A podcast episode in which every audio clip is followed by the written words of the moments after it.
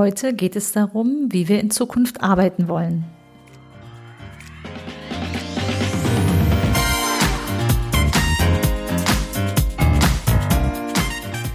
Herzlich willkommen im Podcast Chancen denken, wie wir die Zukunft leben wollen.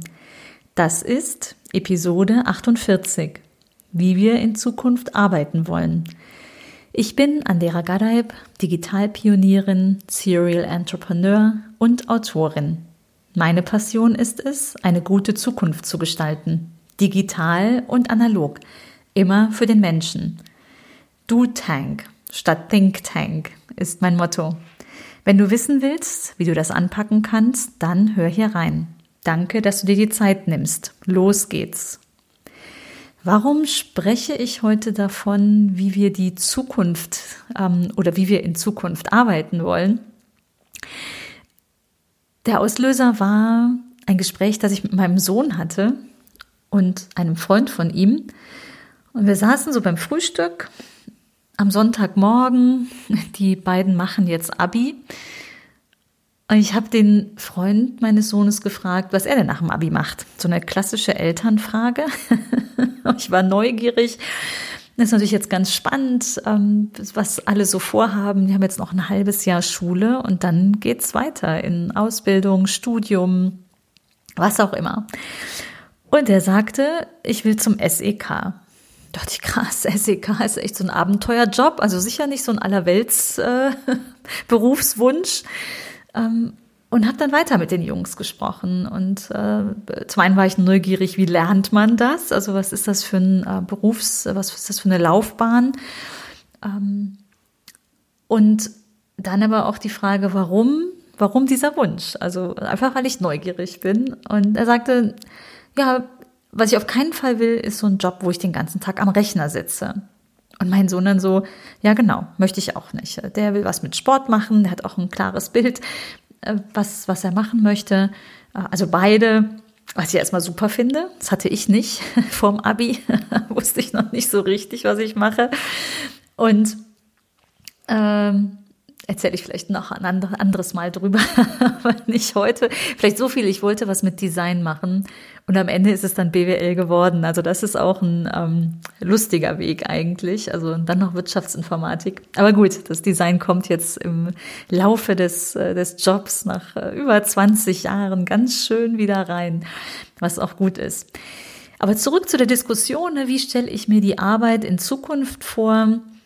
Habe ich direkt gesagt, boah, das finde ich spannend. Also, weil wenn ich mir angucke, wie arbeiten wir, in, wenn ich sage wir, dann äh, in meinen Firmen, äh, ja, natürlich, es ist sehr digital. Das heißt, wir sitzen vor dem Bildschirm ganz, ganz viel, überwiegend und arbeiten mit dem Rechner. Im Rechner und jetzt in Corona, wo auch noch Meetings virtuell stattfinden, sitzen wir wirklich also noch nicht mal mehr irgendwann mit zugeklapptem Rechner oder ganz ohne, ohne äh, Computer da, sondern wir treffen uns auch noch über den Rechner. Also wir sitzen wirklich im Wesentlichen den ganzen Tag vor dieser Glotze.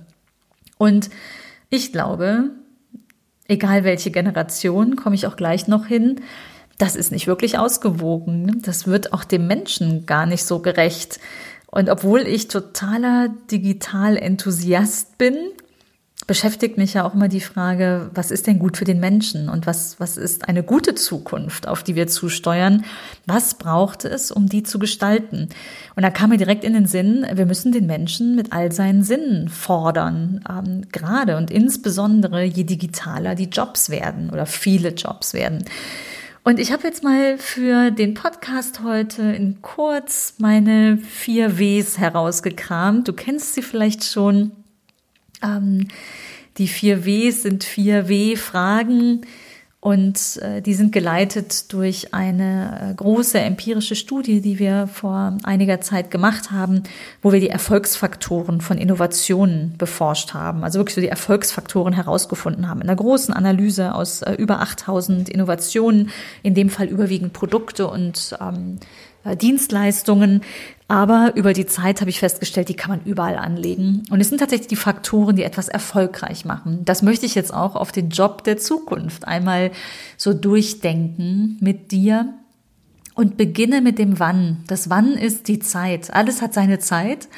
Äh, habe ich mir dann kurz gedacht, als wir die Ergebnisse hatten, war das auch der schwerste Faktor, ehrlich gesagt. Ne? Wie kriegt man denn Zeit zu fassen und wie kann ich denn in die Zukunft gucken? Also was dann zu einer späteren Zeit gut sein kann. Aber machen wir das fürs Heute und äh, das, was wir über die Zukunft wissen, dann kann man ganz klar sagen, ja, Zeiten ändern sich, äh, Generationen ändern sich und nicht umsonst haben wir die Gen Y, Z ähm, und so weiter Betrachtungen, nämlich die Frage, was ist denn der jeweiligen Generation wichtig bei ihrer Arbeit? Und ja, die heute 17-, 18-Jährigen sind äh, sicher die, die dann in Zukunft den Arbeitsmarkt, also in einigen Jahren im Arbeitsmarkt ankommen.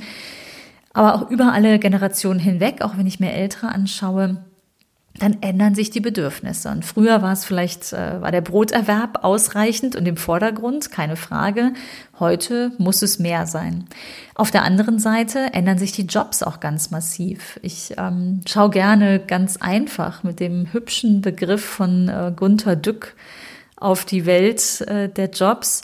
Und der hat mal den Begriff der, des Bildschirmrückseitenberaters geprägt. Also wer heute hinter dem Bildschirm sitzt, also vor dem Bildschirm und dahinter sitzt sein Kunde und er berät, dann, das ist ein Job, der wegfällt. Ist eine einfache Betrachtung. Ne? Das heißt, der Bankberater, wenn er sonst nichts macht, als ein Formular für den Kunden auszufüllen, ja, das wird der Kunde demnächst selbst ausfüllen. Das ist nur eine Frage der Zeit. Vielleicht dauert es ein Jahr, vielleicht dauert es zehn Jahre.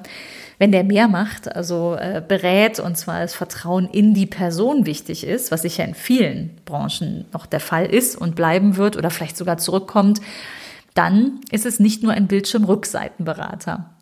Das lässt sich über ganz viele Jobs ähm, hinweg betrachten. Es gibt sehr, sehr schöne, äh, vorausschauende Analysen, unter anderem von dem Forschungsinstitut der ähm, Arbeitsagentur, IAB nennen die sich, die blicken immer wieder voraus und sagen, wie entwickeln sich Jobs, in welchen Berufen, auf äh, welcher Qualifikationsstufe wird das Digitale überwiegend übernehmen in der Zukunft. Und es gab mal einen ganz schönen Kommentar auch von, ich glaube, das war die Marketingleiterin der Bahn, die hat mal gesagt, werden Sie Prostitu Prostituierte oder Bestatter? So nach dem Motto, was ist ein zukunftssicherer Job? Ist natürlich ein bisschen extrem, war auch ein ähm, Kommentar ähm, aber ein spannender Kommentar im Spiegel, meine ich, kann ich noch mal raussuchen, ist äh, unter anderem in meinem Buch. Da hatte ich, da hatte ich das bei den Recherchen gefunden und ein sehr, eine sehr, sehr schöne, einfache und äh, treffende Betrachtung. Also die Algorithmen werden an vielen Stellen übernehmen, überall da, wo Routinen vor allem, ähm, also immer wiederkehrende Aufgaben äh, anstehen. Bei uns ist es viel Rechnen, ne? also ich mache Marktforschung und da können natürlich die Algorithmen wunder, wunderbar äh, rechnen, Analysen vorbereiten, Muster erkennen, sodass wir als Mensch Sinn draus machen. Und das ist auch das Was, der relevante Nutzen, ist eigentlich so ein Kern immer der, der W-Fragen. Äh, einerseits den Menschen mit allen Sinnen, habe ich eben schon mal gesagt. Etwas Sinnvolles tun ist, glaube ich, auch das Was. Ich glaube, das muss sich auch jeder, jeder, ähm, jeder selbst fragen, was denn sein Anspruch an den Job der Zukunft ist. Und wenn wir den Menschen in den Mittelpunkt stellen, dann äh, stellen wir auch die Frage in den Mittelpunkt, was macht denn den Menschen aus? Und ich habe auch schon mal drüber gesprochen, ich habe es im Buch auch ziemlich ausführlich nämlich eine große Studie, ähm, das heißt groß, aber ich habe tausend Menschen gefragt und eine schöne, schöne Cloud äh, gebaut.